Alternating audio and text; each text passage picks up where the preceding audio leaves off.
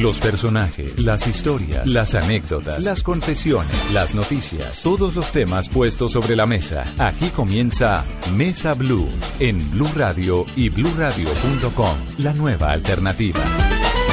Tengan ustedes muy buenas tardes. Bienvenidos a Mesa Blue. Saludamos a los cientos, miles de oyentes que todos los domingos nos acompañan a esta hora y quienes se encuentran en Bogotá, Medellín, Cali, Barranquilla, la zona cafetera, Bucaramanga, Neiva, Tunja, Villavicencio y por supuesto a todos los que nos oyen a través de bluradio.com y a través de sus aplicaciones de Blue Radio para sus teléfonos inteligentes.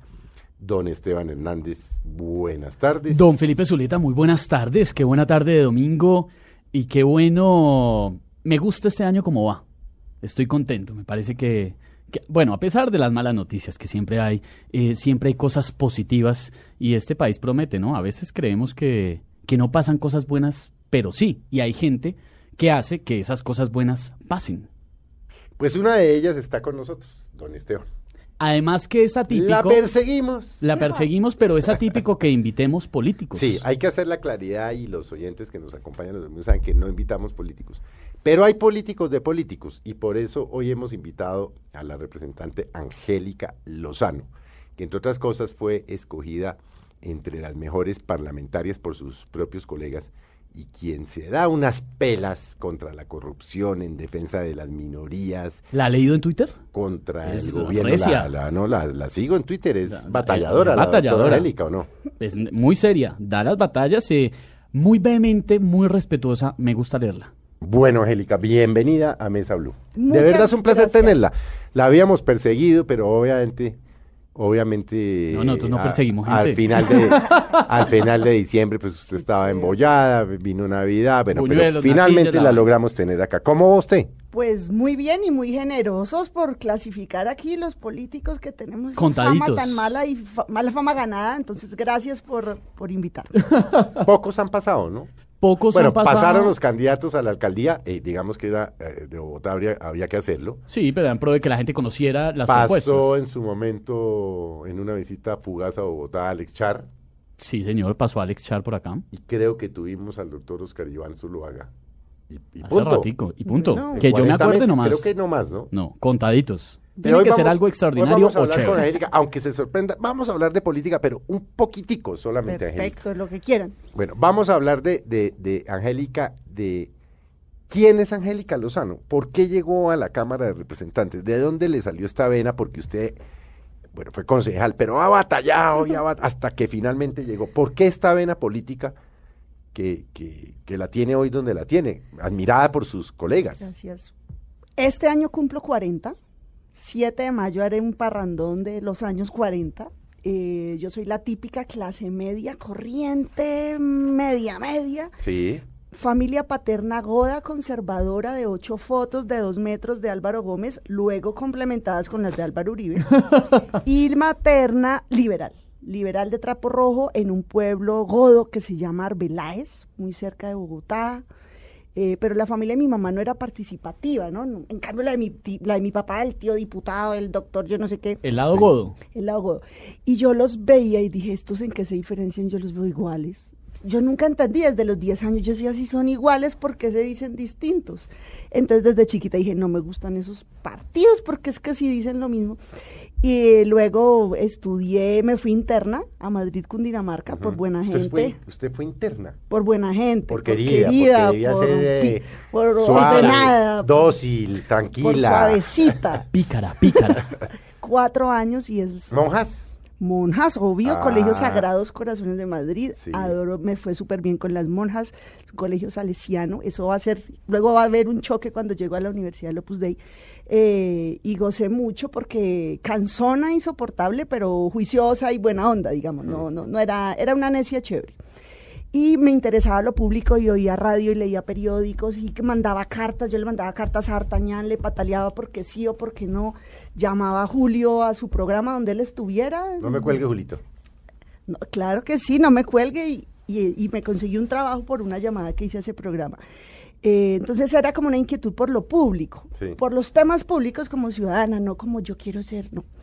Y luego en la universidad entré a La Sabana ¿Por qué? Y, y me Sí, sirvió. eh, antes de preguntarle por yo por qué, más, más- más le vale que nos dé una explicación sensata. Porque una mujer de su talante, liberal, defensora de las minorías, no sé si creyente o no, pero, es decir, ¿por qué acomete la Universidad de La Sabana, que es del Opus Dei? O sea, Simple. teniendo uno, por ejemplo, el externado, que es una universidad liberal. Le cuento que el doctor Inestrosa me entrevistó. Sí. Éramos como 18. Y no le gusté porque no, no, no hubo química. Yo, yo presenté mis respuestas y controvertí y se notó que no le gustó No le lo que yo dije su y me quemé. su- no pasé Ah, del pero, externado. pero se presentó al externado. Me presenté y fue el mismo rector Inestrosa el que me, me sacó. No, no pasé con él. Sí, él fue el que dijo, esta no. Me hizo una pregunta sobre policías. Me acuerdo que en esos días hubo alguna situación de orden público y también de abuso. Y yo hilé las dos cosas, ¿no? El lado bueno de la fuerza, de la dificultad de su gestión y también el abuso policial. Sí. Y el señor, yo me acuerdo, su lenguaje no verbal le chocó. Entonces, carajo, perdí. No pasé en el externado. Y le quedó la Por, sabana. por default, la Y, sabana. Claro, ahí además un dato, yo era pues ignorante en universidades porque mi generación, yo soy la nieta mayor, mi mamá metió la pata chiquita, eh, soy la primera que va a la universidad. Entonces yo no tenía las referentes, ¿no? Que es que mi papá se egresaba de no sé dónde. Mm. No, no, no, yo ignorante a ver dónde pasamos. Y mi papá me dijo, ay, yo tengo fulanito estudia y el fulanito sabana. Para mí que me dieran sabana era igual a otra cosa. O sea, no de ese nivel claro, era mi ignorancia. sí.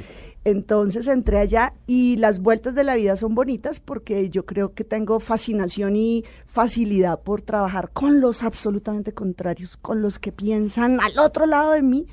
Y en la sabana me respetaron toda mi que yo me paraba a defender el aborto, me paraba a defender el consumo de la dosis mínima. Era chiquita, yo cumplí 18 años empezando la carrera, pero me respetaron, eso sí lo cuento. ¿Qué le, ¿Qué le cambió a usted de esa niña contestataria y, y necia eh, la Universidad de La Sabana?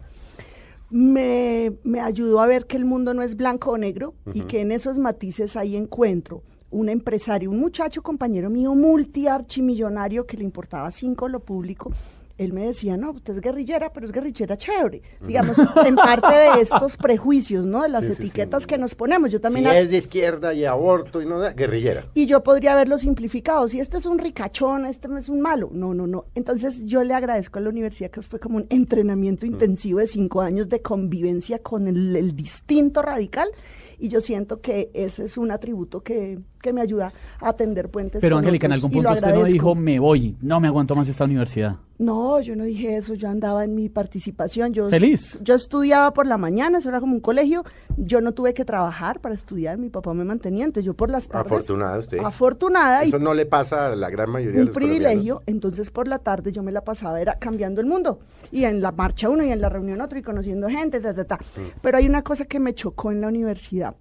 Yo venía de mi colegio salesiano, cuatro años, eh, un internado de gente clase media baja, lindo, la obra salesiana por los jóvenes. Y llegué a, en primer semestre a clase de teología y veo una, una capilla en oro, oro por donde usted le mire, unos sacerdotes con una elegancia y una Sí, sí, sí. distancia. ¿Y eso la marcó o qué? descubrí la diferencia ahí hacia hombres y mujeres. A los compañeros míos amigos les llegó un sobre de Manila al finalizar el primer semestre y los invitaban a una cosa para ir a Roma. Y yo me puse a ver, pero ¿cuál es el criterio? Si este es pilísimo, pero este es vago. Yo tengo mejor nota que este, no tantas como aquel. Y ahí es- descubrí que la obra separa a hombres de mujeres y ahí sí ya me empezó a mí O como sea, una cosa racista, discriminadora. discriminadora. Además, sello billete y Sí. sello que la gente no sea tan cansona. Sí. Eh, pero ahí entonces tuve un choque, fue con la religión. Dije, lo mío es con Dios directamente y no con una iglesia, no con una religión como tal, porque la misma religión católica me da ese colegio tan divino de monjas que crían niños jóvenes al Opus Dei tan distante Sí. y lejano que divide a la gente. Entonces, desde ahí corté con la religión y sí soy creyente. Ah, Es es creyente. Creyente sin religión. No, no, habla Exacto. directamente allá con Sin el man. cura, sí, sí, no. Derecho. Y siendo creyente, y ahí la voy a meter un poco en el tema de defensora de las minorías, siendo creyente, sin religión, ¿por qué se ha vuelto usted casi que el, el adalid de la lucha de las minorías de la comunidad LGTBI? porque es una causa de la democracia. yo estaba lavando la losa, eh, estaba en la universidad y estaba lavando la losa, y salió el tema del día en la radio de un proyecto de ley que presentó Margarita Londoño, primer proyecto Sí. que hubo en nuestro país sobre el tema. Y entonces yo me quedé escuchando y dije, qué bobada, obvio que deben tener los mismos derechos. Mi tía que me ama y que yo la adoro a ella, me dijo, ¿es que usted es marica o qué? Y yo le dije, pero es que uno no tiene que ser gay para... Yo en ese momento no tenía noción de mi vida ni de mi propia orientación. Yo para Sí. esa época tenía algún noviecito. Pero no la tenía claro.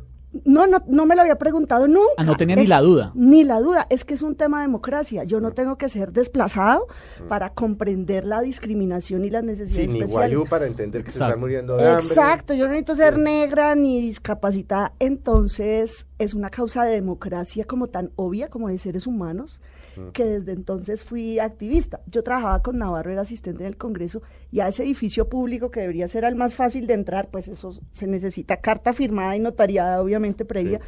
Y empecé fue a patinar a los, a, a los activistas. Ellos llegaban, llevaban los papeles y yo me iba a oficina por oficina a repartirlo. Pero fue primero mi convocatoria a la causa, mi activismo, a mi propia vida personal.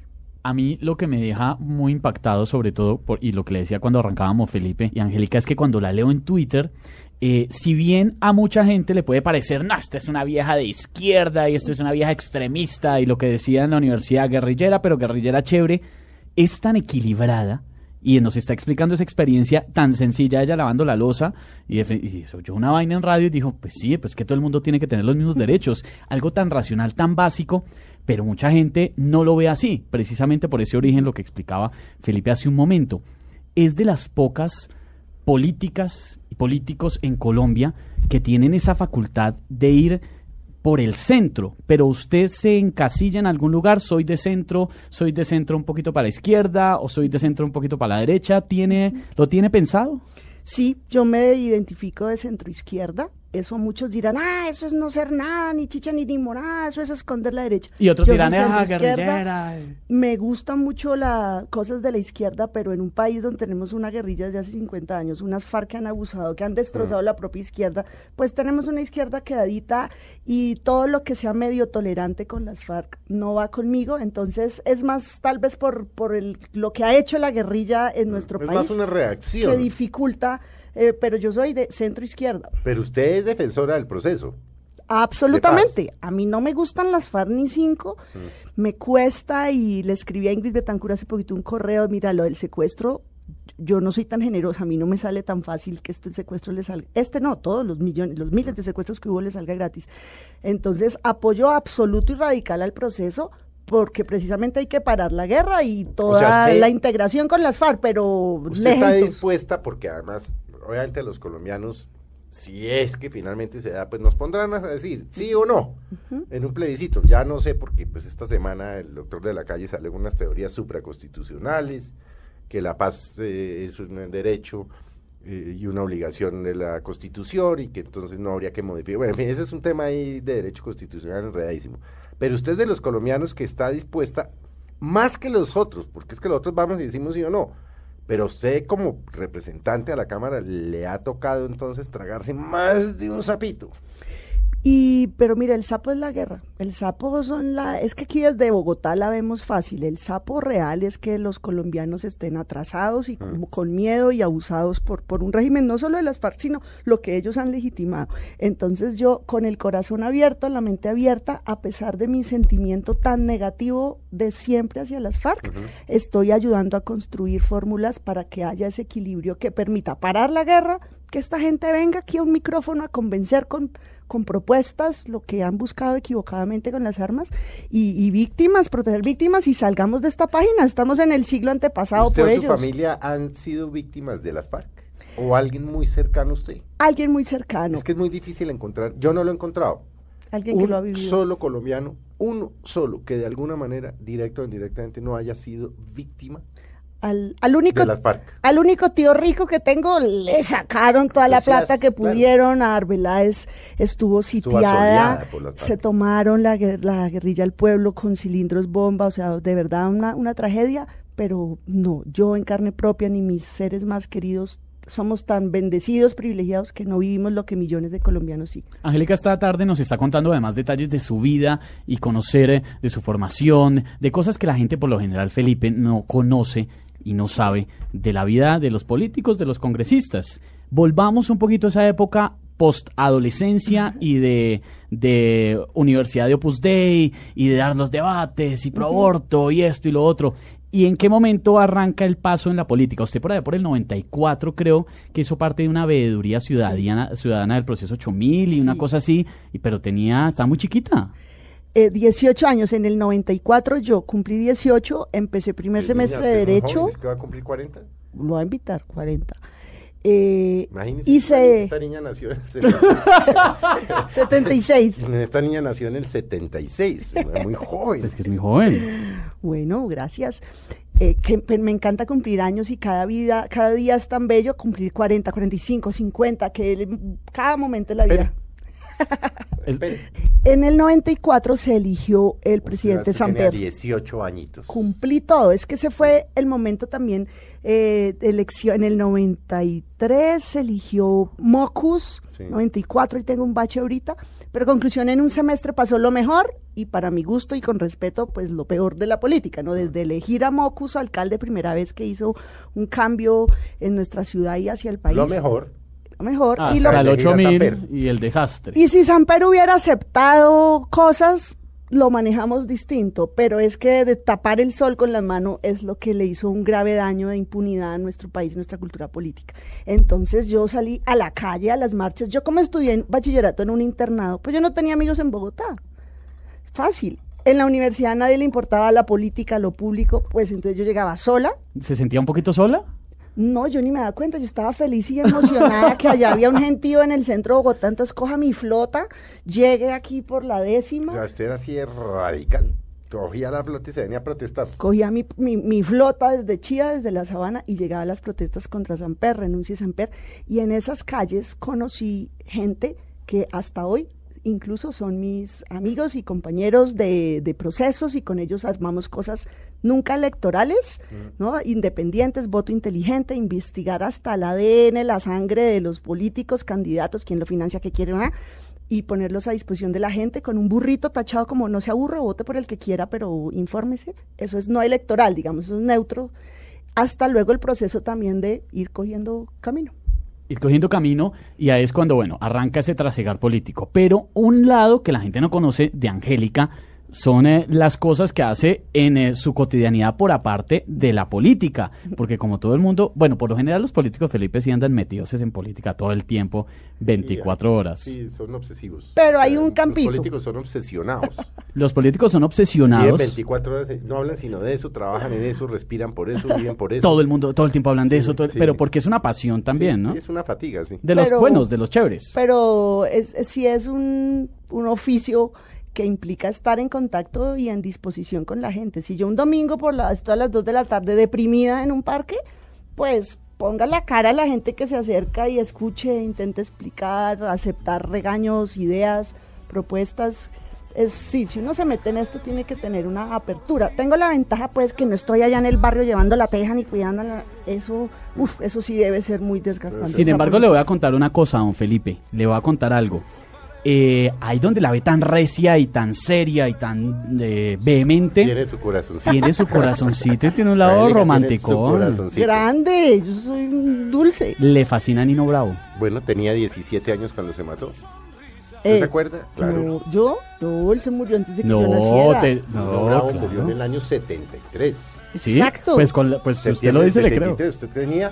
Yo nací tres años después. Ah, es que usted, es que usted, es que No, era nació- niña. claro, en el Ella nació en 75 70 nació. 76, claro. Pero yo soy ¿Y de por qué. Niño Bravo? Sí, porque A mí, en yo en general soy planchera porque pues, vivía con mis tías, entonces esto era el patico discotequero y toda radio tequendama. Radio Tequendama, Entonces esa es mi Ayala. música, el primer... Perdón mi ignorancia, que era Radio Tequendama. Radio Tequendama estaba en la emisora que los veo tan 800 emocionados. no nos humille que usted nació en los 810 80. de Bogotá.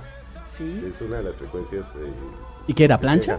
Plancha venteada y el que manejaba eso se llamaba Gonzalo Ayala, un tipo además con una voz magnífica. Divina. Y esto era esto, 24 horas del día. Yo era una niña chiquita, pero eso era lo que oía en mi casa. Chiquita.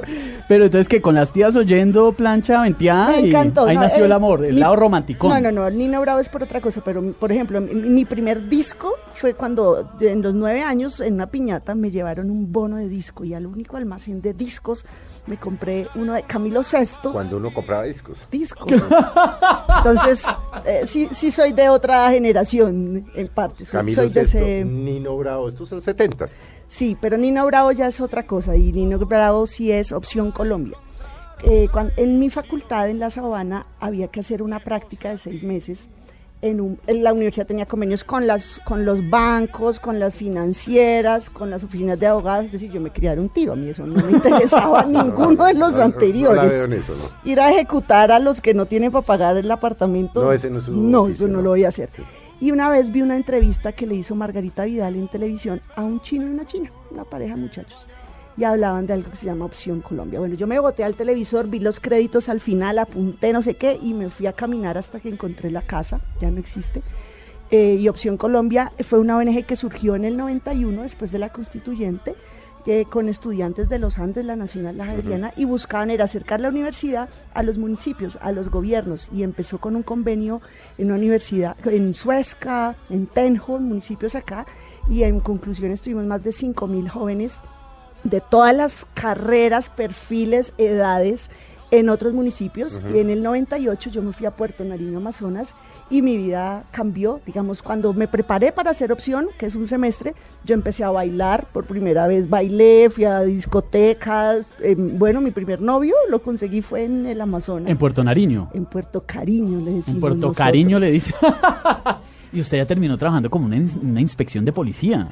Allá me tocó ser, como yo era estudiante de Derecho, el alcalde nos ponía en nuestros perfiles. Entonces fui inspectora de policía, la jurídica de la, de la alcaldía, que es un Eso fue después de la indígena. universidad. 98, terminando, último O año sea, de universidad. pasó de la sabana a irse al Amazonas.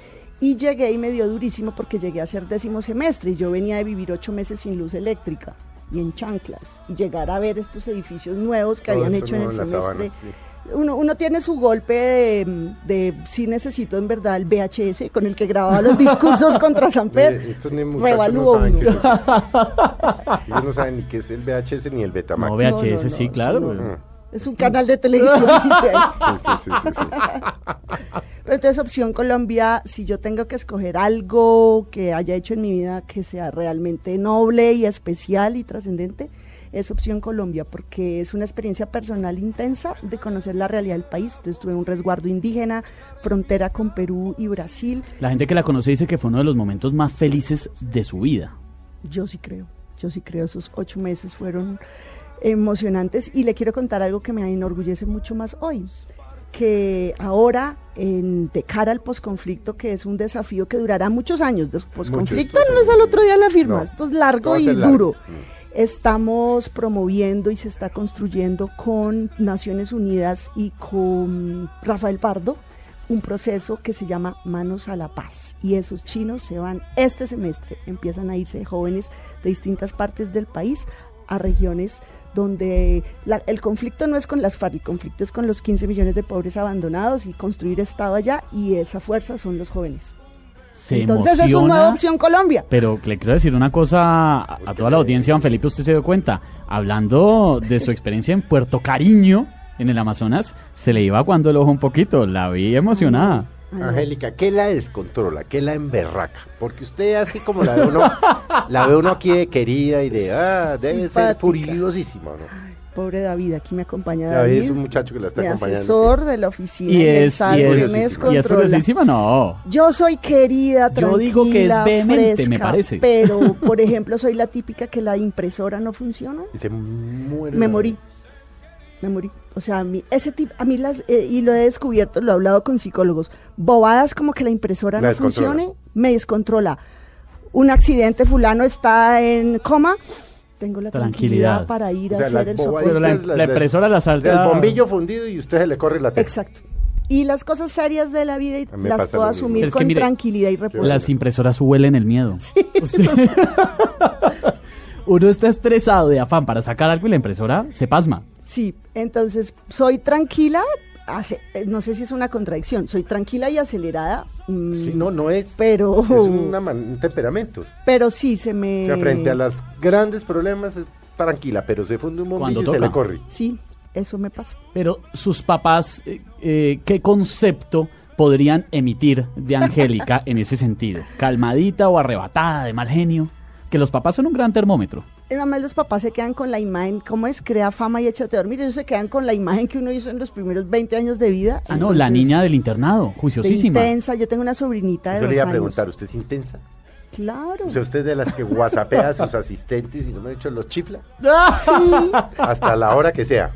Mm, No procuro con que- la hora no. Sí, Procuro no de que 11 a mañana- 6 no. Mañana, Ah, atención a eso, ¿no? Mañana De a 11 a las 8 6. no sé qué, acuérdate de llevar tal papel, tienes que... No, no, no, no, no, Sí, sea pero- intensa. porque además es que si no se me olvida.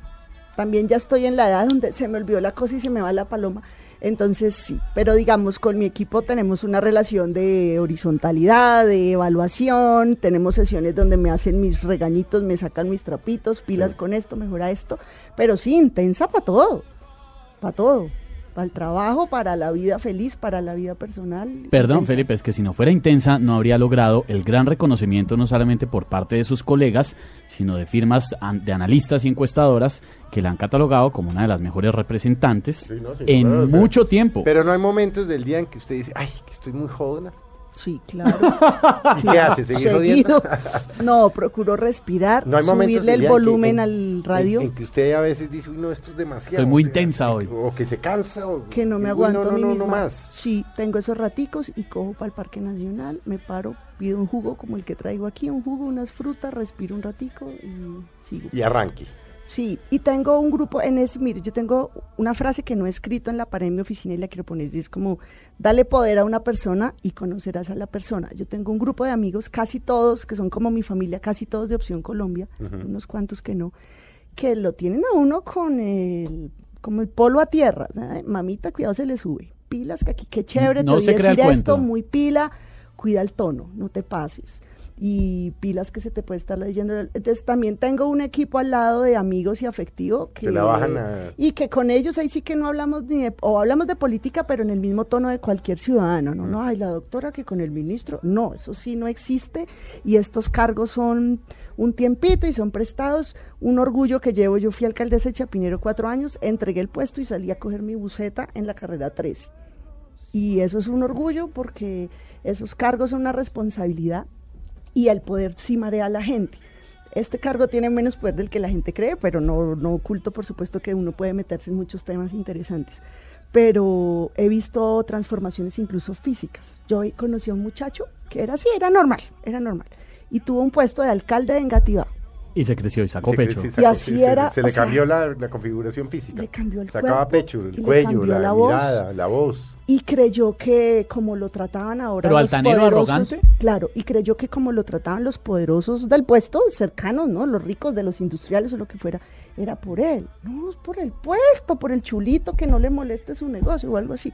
Entonces tengo como esas imágenes que me ayudan a, a, a- a no olvidar de dónde vengo y que esto es prestado y soy ciudadana y me enorgullece ser congresista como una ciudadana común y cuento las bobadas en Twitter y me dicen, ay, es que usted podría hablar más serio, más elaborado, cite teóricos, cite autores, Yo- un ciudadano No, raso. Es la es gente no es lo entiende esa es. vaina. Y yo quiero que lo que yo diga lo pueda entender el Todo ciudadano raso. Mi mamá es mi me- termómetro. Si un proyecto de valorización o de impuesto no sé qué, al explicarlo yo no lo entiende mi mamá, lo estoy haciendo mal yo. No, lo- sí, el constituyente primario, hay que acudir. Ese es el mío. Que siempre si la mamá o la hermana que no el entiende taxista, nada. o- ese es mi focus. Sí, sí, o, la tía que le dice, no, ay, ¿de qué es lo que habla usted esta mañana? El constituyente primario. Si no, no sirve. Porque entonces estamos aquí para darnos las de elegantísimos y de informadísimos, ¿no? Estamos aquí es para trabajar a la gente y, y así, como servidora pública, y pero con ese contacto con, con el piso. Es que eso es lo bueno, que tiene el círculo ahí de seguridad de toda la vida. Los amigos de hace años, los que la conocen, los que le pueden decir de frente, oiga, cambie esta vaina, bájele a esto, súbale a esto, no sea intensa. Y la mamá también, con semejante termómetro. Angélica, don Felipe, tenemos que hacer una pausa en esta tarde de domingo en Mesa Blue que hablamos con Angélica Lozano. Representante a la Cámara, una de las congresistas más reconocidas del país. Una política chévere. Por eso fue que la invitamos, ¿no? Porque nosotros, don Ah, Felipe, no, no, por lo no, es que general, si no, traemos es políticos. No, es que- no, pero fíjese que no hemos hablado de política casi. No, porque, porque ¿para qué? Domingo no, no, a esta no, hora. No, no, no, eso es otra cosa. No, pues si no, no hubiera estado aquí hoy Angélica. Por eso es que le estamos conociendo la vida y en un momento, después de la pausa, muy rápidamente, seguimos esculcándole la vida a Angélica Lozano. penas pesan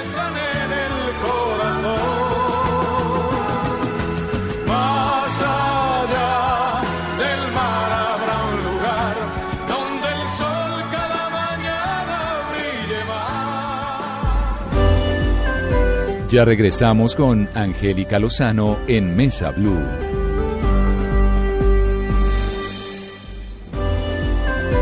Continuamos con Angélica Lozano en Mesa Blue.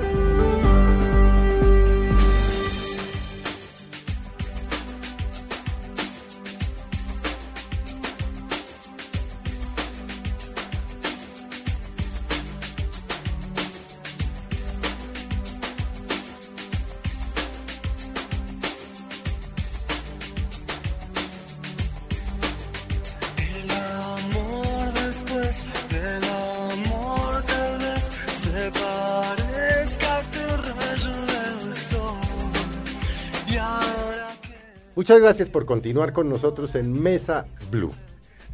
Y está Angélica Lozano, ustedes la han oído, un personaje, abogada, política, mm, pero una persona como cualquiera de nosotros, como usted o como yo.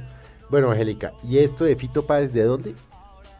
Bueno, si en algo fui afiebrada, pero a un nivel extremo cansón, fue con el rock en español. Y bueno, ¿y eso, y eso Prisioneros de incluía Chile. Maracachapa? Soda estéreo. tal. No, en ¿Usted el nunca metió Amazonas. marihuana? En el Amazonas la probé la marihuana. Y no es lo nuestro. No, yo odio el cigarrillo, esa sensación de algo caliente en la boca y luego humo, no. no me- pues la probé en el Amazonas, No.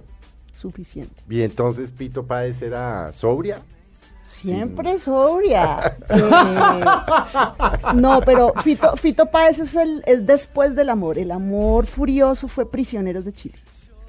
17 de septiembre en el 88, Campín, Bogotá en Armonía, ese concierto, me enloquecí.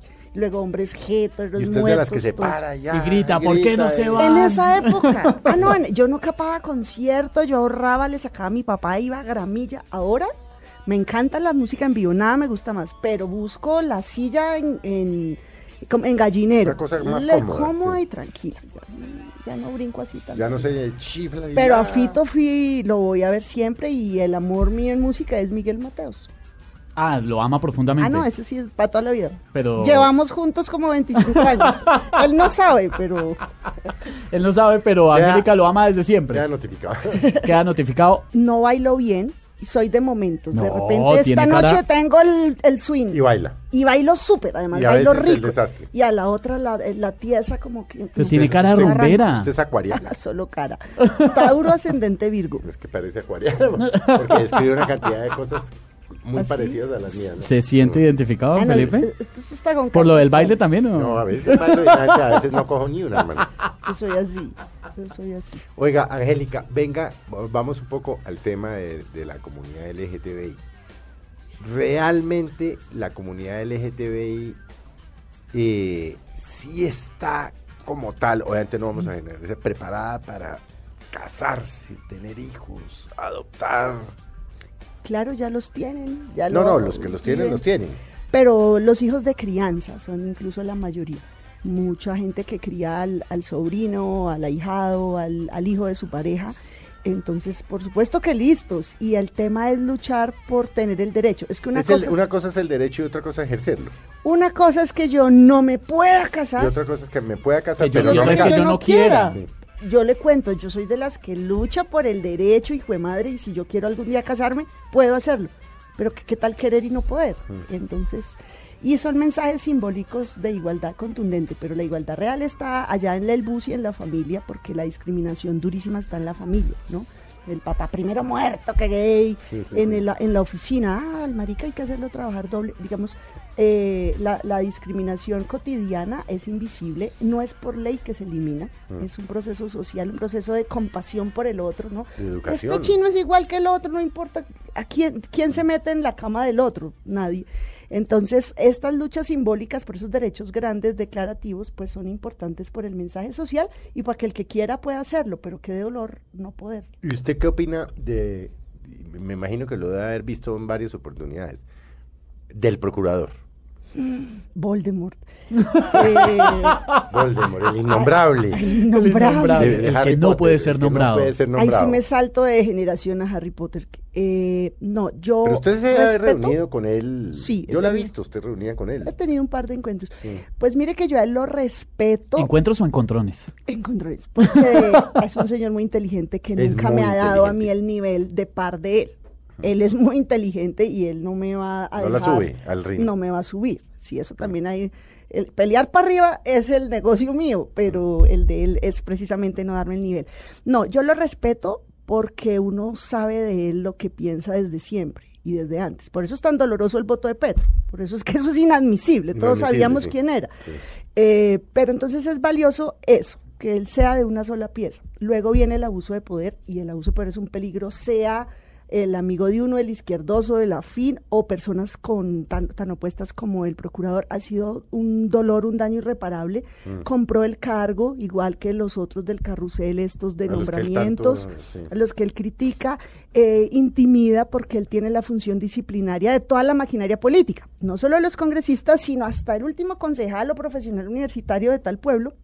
Entonces, en la política tradicional de los puestos y tal, hay que proteger a su tribu. Entonces, él tiene la intimidación y el dulce del puestico para la clase política. Me parece triste que, que haya puesto sus perso- creencias personales, válidas y respetables, eh, en un puesto en un puesto y puso con nuestros impuestos el presupuesto público a, a perseguir gente, a perseguir temas y en cambio se hizo el de la vista gorda con otros. Es un muy doloroso y yo espero que el Consejo de Estado nos dé una buena noticia, aunque no. para que lo tumbe el Consejo Pero de sabes que soy pesimista, yo creo que no va a pasar. Yo creo que no va a Yo pasar. creo que no va a pasar.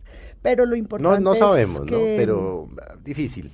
Importante la reflexión hacia el futuro. De verdad, si yo soy funcionario y yo tengo estas creencias personales, debo llegar a, en mi opinión, en, en mi caso, digamos, si yo mañana soy de un cargo de esos, yo puedo imponer mis creencias, no se puede. Entonces esa diferencia es elemental y aquí la perdimos en el sector público.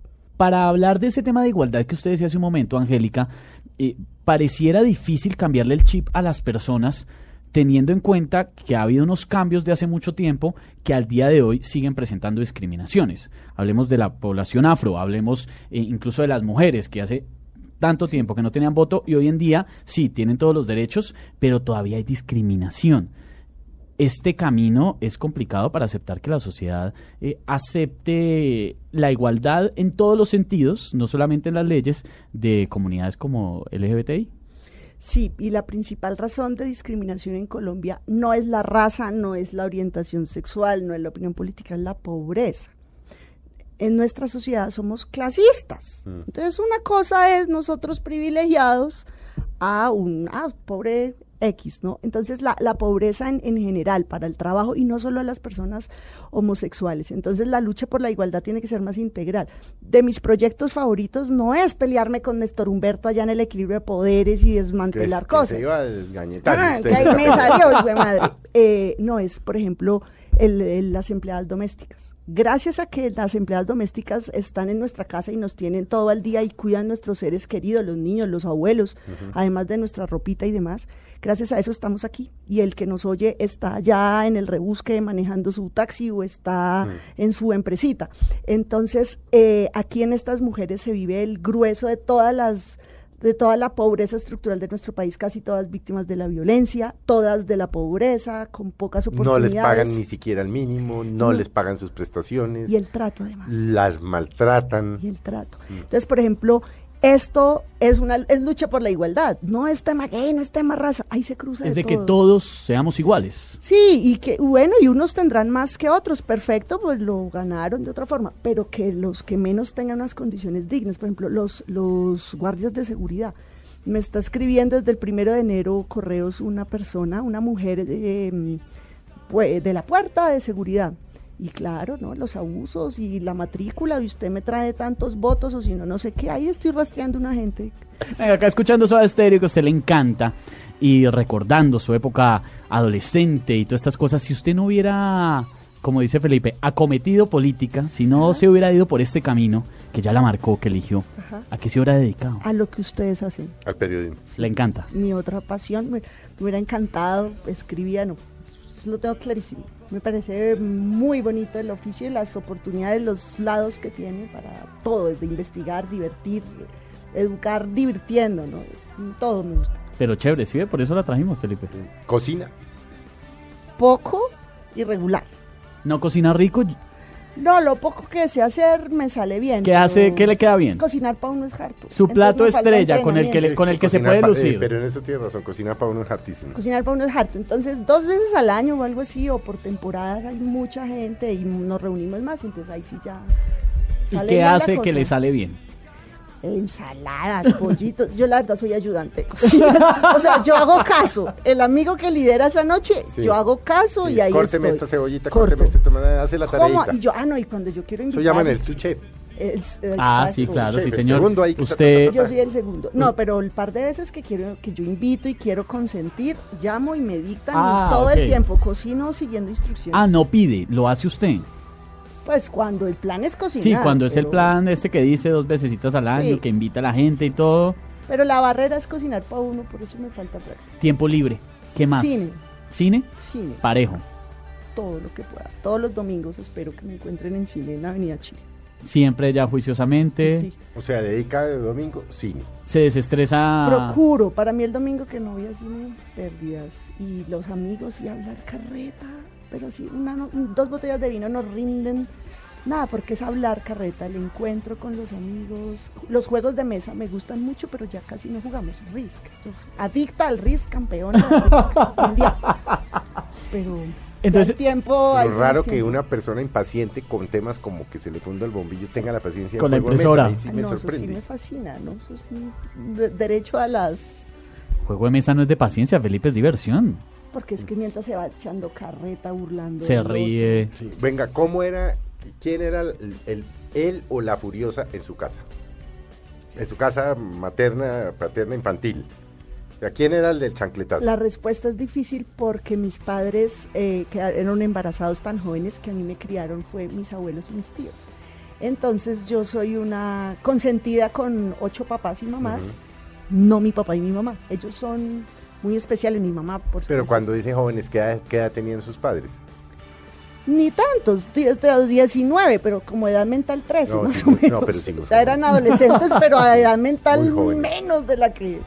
Angélica, hace un momento eh, que nos contaba su experiencia en, eh, Puerto Nariño, en el Amazonas, en Puerto Cariño, como usted le dice, y, y que fue algo muy feliz en su vida. ¿Hay algún momento, un episodio o algo específico que le dé mucha piedra eh, y que usted recuerde? allá una tunda, una paliza a muerte de un indígena, un vecino, un pueblo indígena. El machismo, el machismo en general de nuestra sociedad en el pueblo, pueblos indígenas puede ser incluso mayor. Eso fue tal vez lo más duro y brutal que vi. También se ahogó un muchacho, accidente en una canoa, se ahogó, recuperar su cuerpo dos días, experiencias así. Machismo, de las cosas que más me gusta de Peñalosa y desde que lo mencionó como candidato, y esto tiene que ser una apuesta social integral, porque es que de construir el machismo es en su casa. Eso Así no es, por ley. no. Mire para adentro, papito, cómo es allá adentro Mm, el mundo interior. Entonces, eso me convoca. Y hoy en día, ¿qué le da piedra así visceral? No, pues la, la corrupción, porque es, es, es esta lógica.